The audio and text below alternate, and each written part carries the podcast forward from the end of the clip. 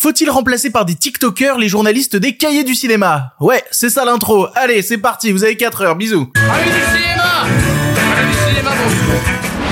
Tous et toutes et surtout à ceux et celles qui ne sont pas d'accord aujourd'hui dans le pire podcast cinéma. Est-ce que TikTok a ringardisé la critique cinéma classique? C'est en tout cas ce qui se passe avec le film Le Consentement encore en salle, je vous en dis plus. Ensuite la grève, toujours la grève dans une position qui n'avance que très difficilement et inquiète les commentateurs dont moi. Comment faire pour s'en sortir? Dans la version podcast, Martin Scorsese recommande des films directement sur Letterboxd et dans la version YouTube, les trailers sympas ou non qu'il ne fallait pas rater cette semaine. Il y aura aussi la question du public et un film méconnu réalisé par Wes Craven et présenté par un auditeur. Et voilà, c'est le pire podcast cinéma, le dernier de la semaine, avec vous. Eh bien, ça ne va pas être dans la poche. Avant de commencer, merci aux gens qui écoutent cette émission en podcast ou qui la regardent sur YouTube, quel que soit le choix de plateforme que vous faites, vous avez du contenu exclusif. Du coup, bah n'hésitez pas même à écouter les deux, ou en tout cas à vous abonner à au moins l'une d'entre elles. Abonnez-vous sur YouTube, abonnez-vous au podcast pour ne rater aucun épisode et qui débarque directement sur votre téléphone quand il sort de bon matin. Parce que oui, le pire podcast cinéma, c'est tous les lundis, mercredis et vendredis à 7h du matin pour suivre toute l'actualité du monde de le cinéma. Et c'est parti, on y va? Allez, les sujets du jour. Respect robustesse, Caius C+. Alors, les nouvelles sont bonnes? Ils sont pas de la dernière marée, les nouvelles. Moi, je veux du féroce actualité. Connaissez-vous l'application TikTok? Oui, cette application avec plus d'un milliard d'utilisateurs actifs et qui vous procure un divertissement de courte durée pendant que vous êtes assis sur vos WC. Et je sais que le public de cette émission est divisé niveau âge. Il y a autant de vieux réacs qui détestent la technologie que de jeunes qui ne jurent que par ça. Et même l'inverse aussi d'ailleurs. C'est pour ça qu'aujourd'hui on va essayer de prendre un peu de hauteur s'il vous plaît. Parce que moi personnellement j'adore TikTok pour ce que c'est, à savoir une plateforme de diffusion de vidéos. Et comme toute plateforme de diffusion de vidéos, comme celle sur laquelle vous êtes en train peut-être de regarder cette émission, eh ben il existe des bonnes vidéos et des vidéos de merde. Oui mais moi mon TikTok il me montre que des vidéos de cul. Non Jean-Michel, c'est l'algorithme qui a compris que quand il te met une vidéo de cul, tu restes vachement plus longtemps devant que quand il te met une vidéo avec des chiens mignons. C'est de ta faute Jean-Michel. Si tu regardes plein de vidéos de cul, sois pas étonné que TikTok fasse Hmm, je crois qu'il aime bien ça. Moi perso toutes mes recommandations c'est que des cavaliers King Charles et des histoires horrifiques. Je crois qu'il m'a plutôt bien cerné le bonhomme. Et bref, TikTok est un nouvel outil de diffusion d'informations auprès d'un large public. Et quand on en vient au point du cinéma, eh ben c'est un outil qu'il faut savoir prendre en compte. Je parlais de l'impact sur le cinéma de TikTok dans une précédente émission en me concentrant sur la question des films diffusés sur TikTok en plusieurs parties. D'ailleurs, quand on en a parlé à l'époque dans l'émission, j'ai eu plein de commentaires qui ont essayé de m'expliquer cette tendance-là. Sachez que je ne comprends toujours pas. Voilà, les gens qui regardent des films sur TikTok, je suis fasciné par ce, par ce spécimen de gens. Mais surtout, en parlant de tout ça, bah, je suis passé à côté du potentiel marketing que pouvait avoir une application telle que TikTok. Et du coup, bon, alors ma grand-mère regarde l'émission, va falloir que j'explique avec des mots simples parce que c'est des trucs qui nous nous paraissent évidents mais pas à tout le monde. Va falloir expliquer ce que c'est qu'une trend. Pour faire simple, une trend associée à TikTok, c'est un peu le phénomène de mode du moment. Un concept de vidéo, un son connu que tout le monde va réutiliser pour faire des vidéos lui-même. Ça peut être un défi, danser sur une musique bien précise, réagir à un concept ou à un filtre. Bref, à chaque fois, le but c'est de créer ensuite sa propre vidéo à partir d'un truc que tout le monde se repartage. La particularité de TikTok, c'est que c'est des phénomènes assez organiques. C'est-à-dire c'est pas un influenceur qui va lancer soudainement un phénomène de mode, c'est au contraire parfois des choses parfaitement anodines, genre tel filtre, telle musique d'une toute petite vidéo qui a pas fait beaucoup de vues, etc., qui soudainement vont être repris par la masse pour créer un nouveau phénomène associé à la plateforme. Par exemple, en ce moment sur TikTok, il y a plein de gens qui se filment avec un extrait audio tiré de la minute euh, René, où euh, tu sais, on lui pose la question. euh, Ça va, néné Ça va, néné Ça va pas. Arrêtez. Les lendemains de match de me demander si ça va. Eh ben d'où ça vient? Qui a lancé ça? J'en sais absolument rien, je sais juste que ça me fait plutôt rire. Eh bien que diriez-vous si je vous disais que la trend en ce moment sur TikTok est associée à un film d'auteur français qui avait toutes les chances de se planter en salle et que TikTok est en train de sauver? Il y a trois semaines est sorti en salle le film Le Consentement avec Kim Higelin et Jean-Paul Rouve, tiré du livre du même nom de Vanessa Springora, où elle dénonçait l'emprise de Gabrielle Matzneff, 49 ans à l'époque, sur elle qui en avait 14, chose dont l'auteur s'était vanté dans plusieurs ouvrages. Le film avait bénéficié d'une grosse campagne à la télévision avant sa sortie. On avait retrouvé le comédien principal Jean-Paul Rouve dans C'est à vous, dans Beau Geste avec Pierre Lescure, dans Quotidien, avec toujours le même discours qui consistait à parler de la difficulté d'interpréter un tel rôle, mais aussi tout simplement faire la promotion du long métrage. Et ce choix de la télévision pour faire le film, et c'est absolument pas déconnant. On parle d'un film d'auteur français qui va sortir sur 200 salles en termes de démographie de population. C'est plutôt malin que de s'intéresser à un public télévisé dans des émissions surtout regardées par des personnes qui ont parfois dépassé 35-40 ans. La cible choisie par l'équipe de communication était parfaite pour le film et c'est logique. Avec un tel film, tu te dis pas tiens, on va aller cibler les millennials et leur rapporter ce film-là. Non. Et et pourtant, et pourtant, le film à sa sortie a reçu des critiques mitigées, euh, décrivant le long métrage comme un film moyen, au sujet important mais au traitement particulièrement imparfait, ne sachant jamais vraiment sur quel corde jouer entre pudisme et voyeurisme. Et encore là, je vous ai pas lu la critique de Libération sur le film, que bah, je vais vous lire maintenant.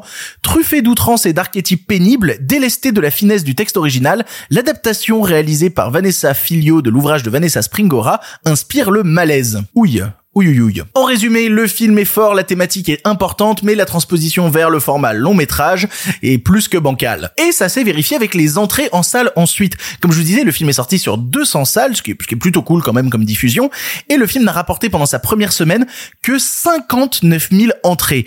Ce qui est clairement pas top, hein. 59 000 entrées en première semaine, c'est un petit plantage des familles. Surtout que, bon, je pourrais expliquer un petit peu ce qui paraît logique, mais comment fonctionnent les entrées en salle pour un film, et eh ben la première semaine, c'est souvent le pic du du plus gros score que tu feras niveau semaine. Parce que forcément, après, bah, les gens vont voir d'autres films et donc en deuxième semaine, tu fais moins que la première semaine, en troisième semaine, tu fais moins que la deuxième semaine, etc. Et pour vous dire à quel point sortir de ce schéma de descente et remonter en deuxième semaine est un cas rare, bah, faut prendre un autre exemple récent qui s'appelle Le règne animal et qui lors de sa deuxième semaine a fait plus 1% d'entrée. Et tout de suite, Studio Canal s'est empressé de communiquer sur le sujet pour dire, regardez comme c'est ouf, en deuxième semaine, on a gagné des gens, on est à la fois stable et en plus on gagne un petit peu, c'est dingue. Et c'est vrai que c'est ouf, plus 1% en deuxième semaine, c'est la fête, le film ne perd pas de public, faire plus 1% en deuxième semaine, c'est rare, c'est inespéré et ça fait super plaisir.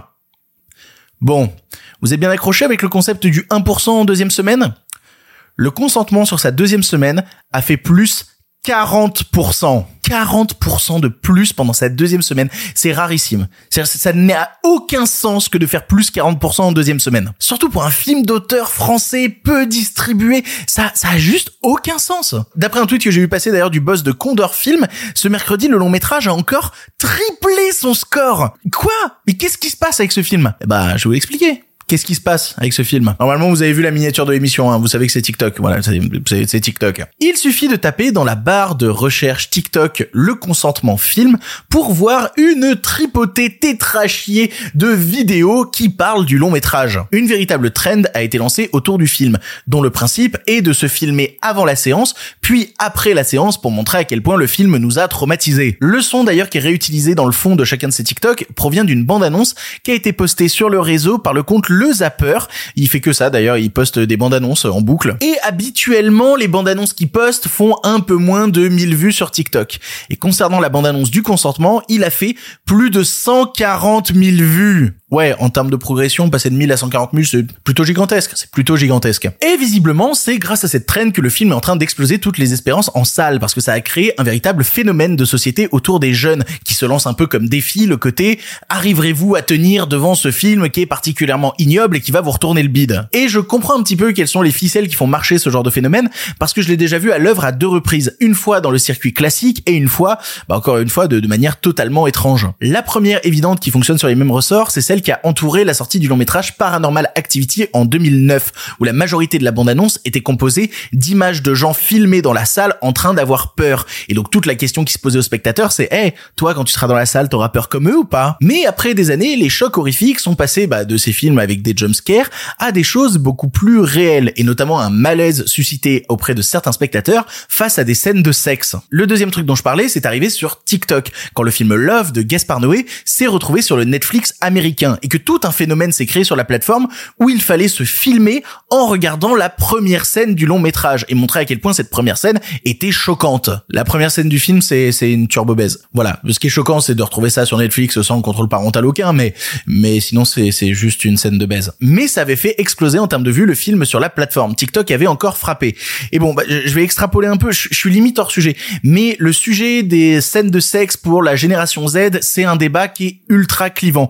Euh, Il y a eu récemment une enquête qui a été rapportée par le média IndieWire et qui montre que un jeune sur deux affirme que les scènes de sexe n'apportent rien au scénario des films et qu'ils aimeraient davantage d'histoires d'amitié et de relations platoniques. Et là, pour le coup, je peux pas m'empêcher d'y voir un retour d'un certain puritanisme américain. C'est-à-dire, ça va regarder des vidéos de meurtre sur 4chan, mais à côté de ça, cacher ce sein fictionnel que je ne saurais voir. Ouais, d'accord. Mais bon, on est totalement hors sujet. euh, revenons sur le truc euh, du jour. L'important là-dedans, c'est que le distributeur n'avait absolument pas prévu que sa communication se passerait comme ça. Jamais il aurait pu prévoir que TikTok deviendrait l'outil principal du marketing de son film. Je veux dire, les types ont payé des affiches partout dans Paris, ils ont fait déplacer les comédiens sur des plateaux télé, ça a dû coûter un pognon de dingue, et c'est TikTok qui organiquement a mieux fait la promo du film. Une trend de TikTok qui a coûté 0 euros a permis au film de faire plus que tout le travail du département com. Je trouve ça hallucinant. Et en même temps, c'est un truc que j'ai déjà vu à l'œuvre. Je vais vous raconter un exemple qui est totalement personnel. Mais il y a quelques années, j'ai sorti une série qui s'appelait euh, L'Employé sur Spotify. Si jamais vous l'avez pas écouté, c'est une série audio. Voilà, ça s'appelle L'Employé. C'est super, c'est moi qui l'ai fait. Et à l'époque, bon, je peux pas vous dire les chiffres, mais il y avait eu une énorme campagne de communication sur la série qui avoisinait deux à trois fois le budget de production de la série et on avait eu droit à des affiches de la série partout dans le métro. La défense à Paris était recouverte d'affiches de la série. C'était juste complètement dingue. Et personnellement, moi, avant de l'annoncer sur ma chaîne YouTube, bah, j'ai attendu une semaine que d'abord cette campagne de marketing se fasse et qu'ensuite moi je puisse embrayer avec ma vidéo sur YouTube. Et quand on a pu analyser les chiffres d'écoute de l'employé, on s'est rendu compte que ma vidéo YouTube, ma petite vidéo YouTube qui avait fait moins de 100 000 vues, a permis de faire plus d'écoutes sur la série, quatre fois plus d'écoutes sur la série que la communication classique qui avait coûté un truc à six chiffres. Une vidéo. Ouais. Le, truc en fait c'est qu'aujourd'hui YouTube a plus le même impact que ce qu'il avait à l'époque. Alors moi j'adore créer pour cette plateforme, peut-être que vous regardez l'émission sur cette plateforme, j'adore faire ça, mais aujourd'hui le vrai impact il est sur TikTok. Et du coup ça interroge profondément les manières habituelles de communiquer autour d'un film. Est-ce que les distributeurs qui poussent à tout prix pour qu'on utilise le circuit classique de promotion sont pas tout simplement en train de faire fausse route et de se mettre à la bourre? On sous-estime en permanence les nouveaux médias et c'est un schéma classique. Quand les journalistes cinéma papier ont vu les blogueurs débarquer, et ben ils leur ont dessus. Quand les blogueurs ont vu les youtubeurs ciné débarquer, ils leur ont dessus. Et quand les youtubeurs ciné ont vu les tiktokers débarquer, et ben ils les ont traités avec énormément de mépris. Sauf qu'il faut se rendre à l'évidence. N'importe quel papier qui a été écrit sur le film Le Consentement par un pigiste cinéma sous-payé dans quel que soit le magazine a eu moins d'impact TikTok autour du film. N'importe quel passage télé avec des prods à 5 ou 6 chiffres a eu moins d'impact que l'engouement naturel suscité sur TikTok. Alors attention, il faut que toutes ces formes existent, parce que chacun va pas chercher la même chose. Mais il faut se rendre à l'évidence. Des jeunes, même si ça veut rien dire des jeunes, mais des jeunes se disent, pourquoi est-ce que j'irai regarder une émission longue? Pourquoi est-ce que j'irai lire un long texte sur le film? Alors que naturellement, il y a mon téléphone dans ma poche qui peut faire ce boulot-là et qui aura toujours plus d'influence que n'importe quelle émission ou n'importe quel magazine. Je parle pas de qualité là, je parle de quantité qui amène des entrées. Et cette quantité amenée par TikTok a pu faire davantage pour le film que n'importe quelle critique ciné quel que soit le média. Et pour cause, les publications autour du film sur TikTok aujourd'hui atteignent en cumulé plus de 20 millions de vues. Qui est capable de faire ça? Encore une fois, je parle pas de qualité, je parle de pouvoir de ramener les gens en salle. Et c'est exactement ce qui s'est passé. Alors après, ça m'interroge sur d'autres trucs que je vais pas élaborer ici, notamment le fait que je je suis un peu perturbé de voir des jeunes communiquer sur ce long métrage comme si c'était une attraction horrifique. C'est-à-dire mettre sur le même pied d'égalité les films d'horreur, jumpscare des années 2000 et ce film-là, comme si c'était la même chose. Sociologiquement, ça m'interroge. J'ai pas toutes les réponses, mais ça m'interroge. La question que ça pose en fait au final, c'est est-ce que ce genre de choses, un distributeur peut le prévoir? Est-ce qu'il peut décider à l'avance de se passer de toute communication dans des médias classiques et ne se baser que sur de la communication sur TikTok? Parce que là, ouais, c'est beau, ça s'est fait tout seul, mais comment est-ce qu'un distributeur peut réussir à reproduire un phénomène de mode? Un phénomène de mode, ça vient justement naturellement, ça se fait pas tout seul en claquant des doigts. Par contre, ça peut intriguer, parce que techniquement, ça a coûté zéro. Et réduire les coûts, c'est un petit peu le nerf de la guerre dans cette industrie, vous commencez à le comprendre. On sous-estime en permanence la venue de nouveaux médias, ça a toujours été le cas et ça continue de l'être. On veut rester à tout prix dans des carcans tellement établi parce que on connaît les codes.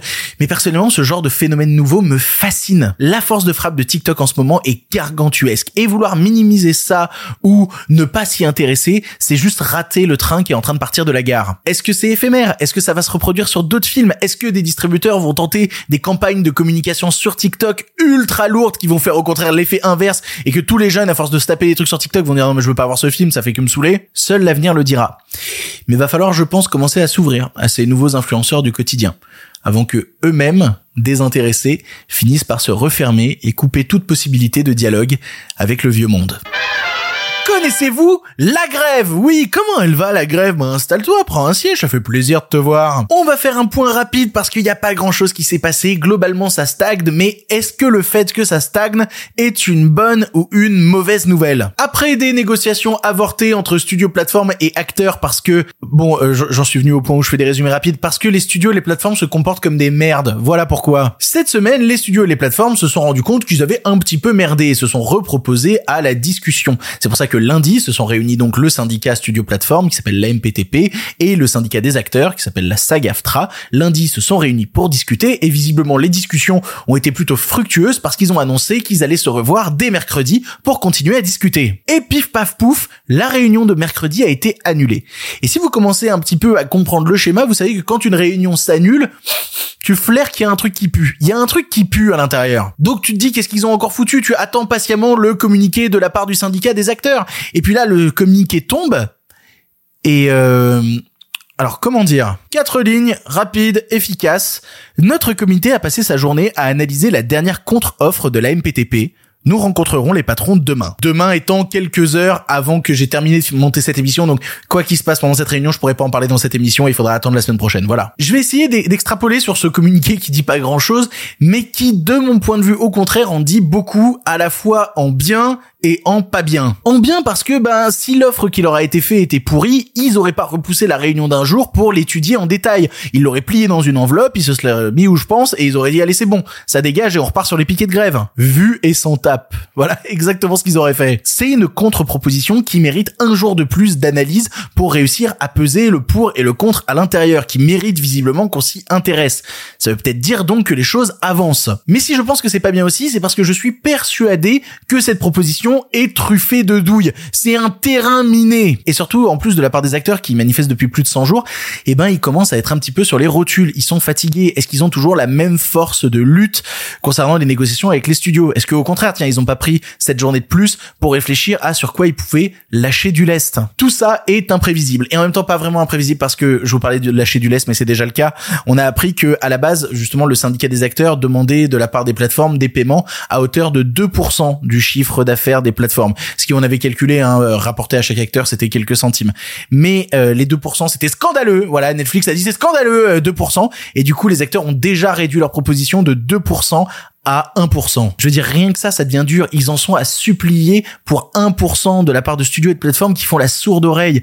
Ça commence à être rude. Le fait est que depuis la reprise des négociations, on voit une forte mobilisation de la part des acteurs sur les piquets de grève. De New York à Los Angeles, ça a défilé un max. On a vu Stephen Lang lever du poing à New York, on a vu Pedro Pascal être beau avec un panneau en espagnol, on a vu des distributions de chips, bref, visiblement, ça défile un max et ça soutient la grève. Sauf que, vous le savez, ça fait trois mois que j'analyse les moindres mouvements autour de cette grève, les moindres réactions sur les réseaux.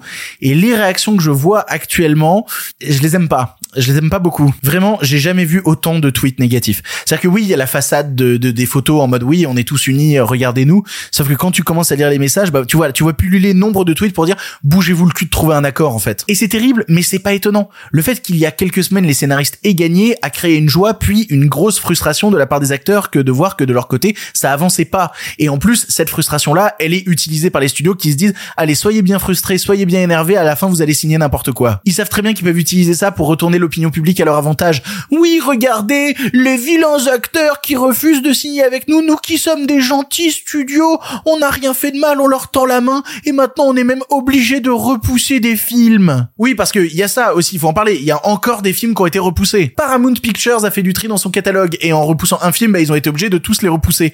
En gros, le préquel de Sans un bruit, qui devait sortir le 8 mars 2024, va sortir le 28 juin. Sauf que le 28 juin 2024, à la base, c'était la sortie d'une prochaine Mission Impossible qui passe donc du 28 juin 2024 à mai 2025, quasiment un an dans la gueule. Sauf que mai 2025, c'était la date de sortie du nouveau long métrage euh, Bob l'éponge. Voilà, je vais y arriver. Et Bob l'éponge passe de mai 2025 à décembre 2025.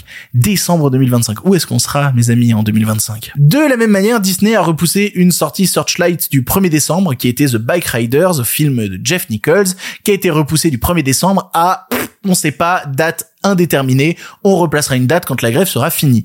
Ce qui me fait chier un petit peu parce que ouais, le nouveau Jeff Nichols, j'avais vraiment très très envie de le voir. Non mais rien que ça, rien que ça, rien que le fait que je sois en train de dire que ça me fait chier, ça montre qu'ils sont en train de gagner. C'est littéralement ce contre quoi se bat la SAGAFTRA depuis des mois, à savoir une certaine forme d'égoïsme dans laquelle on est tous en train de tomber de manière euh, de manière assez attendue. La majorité des messages que j'ai eu passer, c'est des trucs du style à cause de vous tel film a été repoussé, c'est nul, blablabla. Mais le problème est pris dans le mauvais sens. C'est pas parce qu'il y a la grève que les films sont repoussés. C'est parce que les studios et les plateformes se comportent comme des merdes et refusent de payer les gens correctement et veulent les remplacer par des robots. Et tant qu'ils seront dans cette opinion-là, et eh ben la grève continuera. C'est à cause de leur mauvais comportement que les films sont repoussés.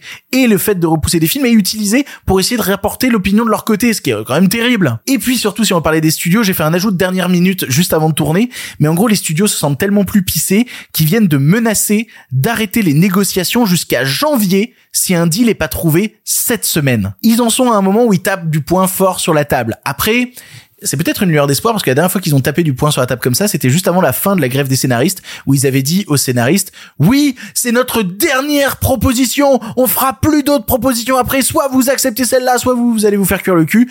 Et en fait, au final, bah c'était bien fini, c'était juste un dernier élan pour essayer de montrer leur supériorité, supériorité qui était en fait totalement factice. Cette grève, elle va s'arrêter en fait quand vous déciderez de bien payer les gens et pas avant. C'est pas, pas vous qui décidez en fait. Vous êtes plus en mesure de décider au bout de 100 jours de grève. Je vous tiens au juste si ça bouge d'ici la fin de la semaine, sinon j'en parlerai sur mon compte Instagram. Suivez-moi sur Instagram, le lien est en description. Ah oui, et puis euh, lundi, on n'en parlera pas forcément dans l'émission de lundi, parce que lundi on va faire une spéciale Halloween, j'en parlais euh, mercredi, et puis même lundi, va y avoir une nouvelle rubrique dans l'émission avec quelqu'un en plus. Voilà, vous verrez ça lundi, c'est une surprise, c'est un nouveau truc qu'on va lancer. J'espère que ça va vous plaire. Euh, on a bien brainstorm, je suis content. Et euh, voilà, on, on s'en reparle lundi. On s'en reparle lundi. On avance.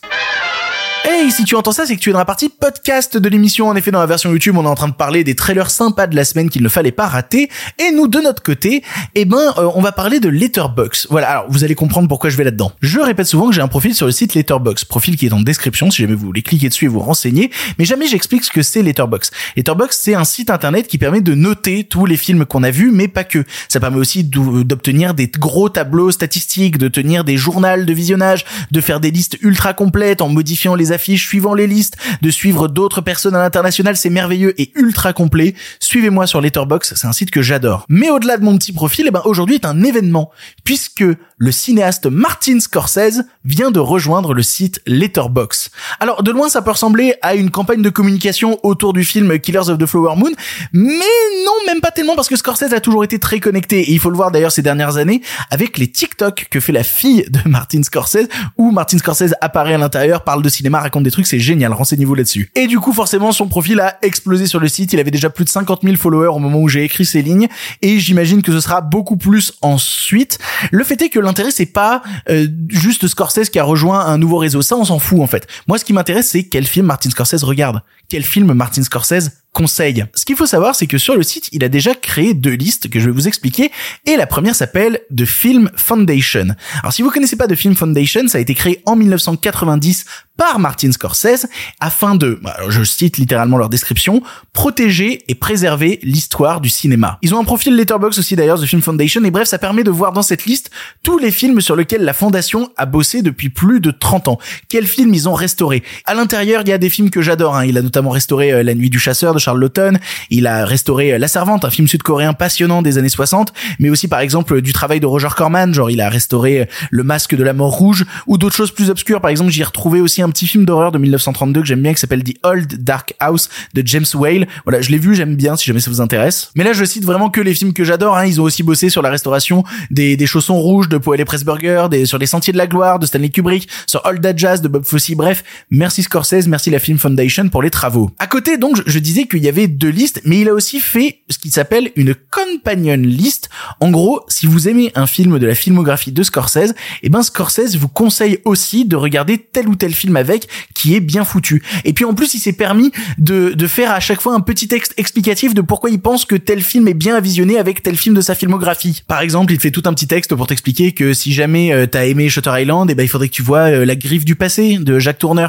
Si t'as aimé euh, Gangs of New York, eh ben il faudrait que tu vois Park Row. si jamais t'as aimé Killers of the Flower Moon, eh ben il faudrait que tu vois Blood on the Moon ou Red River. En fait, plus que de vous parler de Letterbox, mon but ici surtout c'était de vous parler d'un cinéaste qui est en train de recommander des films de la même manière que Tarantino l'avait fait avec son bouquin récemment. Et moi ça m'intéresse toujours parce que c'est des gens qui vont me faire rêver au cinéma. J'ai envie de connaître quelles sont leurs inspirations profondes et me dire que Scorsese s'est créé un profil sur le site web sur lequel je passe le plus de temps au monde. Mais en fait j'ai trop envie d'aller ça. J'ai envie de voir toutes les recos. J'en ai ajouté plein dans ma watchlist. Bref tout ça pour dire que ça fait du cinéma à voir, ça fait des films à découvrir et ça fait plaisir de voir certains cinéastes débarquer sur ce genre de site pour à leur tour partager leur passion du cinéma et nous faire découvrir des œuvres. Parce que c'est peut-être ça le plus important concernant le cinéma. Eh ben, c'est peut-être de découvrir des trucs et de sortir de sa zone de confort. Alors merci Marty, on va sortir de notre zone de confort et on va aller découvrir des trucs. Les nouvelles n'étaient pas très fraîches, en effet. Il est l'heure de la question du public. Vous le savez, à chaque émission, je poste une story sur Instagram. Suivez-moi sur mon compte Instagram en description où je dis, hey, posez-moi une question sur l'actu du cinéma et vous pouvez poser une question et passer dans l'émission. Et aujourd'hui, la question nous vient de Sevanman qui demande comment Stéphane Bach a-t-il fait pour sortir avec Emily Ratt La question du jour nous vient de Babounounouf 92 qui demande, avec le film Five Nights at Freddy's qui sort, des idées de jeux vidéo d'horreur à adapter au cinéma? Oui, le film Five Nights at Freddy's débarque dans les salles de cinéma américaines euh, aujourd'hui même et pour la France il sortira le 8 novembre. Et d'ailleurs les premières notes commencent à sortir un peu partout et visiblement il est à 33% sur Rotten Tomatoes. Je sais que Rotten Tomatoes c'est un truc euh, plus ou moins fiable mais 33% c'est quand même chaud. Hein. J'ai vu un film qui parlait de Five Nights Freddy's d'ailleurs en disant c'est pas un film qui est fait pour les critiques, c'est un film qui est fait pour les fans. Mais en fait ça veut juste putain de rien dire en fait. C'est une impasse intellectuelle. Tu peux faire un bon film qui convient aux fans. Dire on a fait un film de merde mais il est bourré de fan service et il est pour les fans. Mais, mais ça reste un film de merde en fait. C'est un gros manque de respect au contraire pour les fans. Mais du coup j'ai eu envie de répondre à cette question sur mon avis sur quel jeu d'horreur devrait être adapté au cinéma parce qu'en fait je suis dans un cas bien particulier qui est que je déteste les jeux vidéo horrifiques. Alors je sais que dit comme ça, ça a l'air très étrange, mais euh, moi qui regarde énormément de films d'horreur, qui y suis parfaitement anesthésié, à partir du moment où il faut rentrer dans une position active de joueur, prendre la manette et déplacer le personnage et participer activement du coup à l'aventure horrifique, j'y arrive pas. Euh, physiquement, j'ai un blocage. Et je comprends pas moi-même, hein, c'est sûrement une forme de phobie que je m'explique pas. Et du coup, il y a plein de jeux vidéo horrifiques dont l'univers m'intéresse de dingue, où je me dis, ah, ce serait super que ce soit un film pour qu'enfin je puisse voir l'histoire de ce jeu vu que j'arrive pas à y jouer. Il y a une proposition évidente qui est un jeu que j'ai fait, qui est un de mes jeux préférés de tous les temps déjà, euh, c'est euh, Bioshock qui rapproche un peu de l'horreur dans l'univers. Ça compte ou pas? Mais pour le coup, j'aimerais voir un film Bioshock avec un très très très très gros budget. Je sais qu'il y a un film Bioshock qui est en cours de préparation et qui va sortir directement sur Netflix, normalement en 2025 mais putain que ça me fait pas envie. Le, film, il est réalisé par Francis Lawrence, qui est le réalisateur des films Hunger Games. Voilà, pendant des années, on nous a vendu un projet de film Bioshock. En fait, c'est ça qui m'excitait.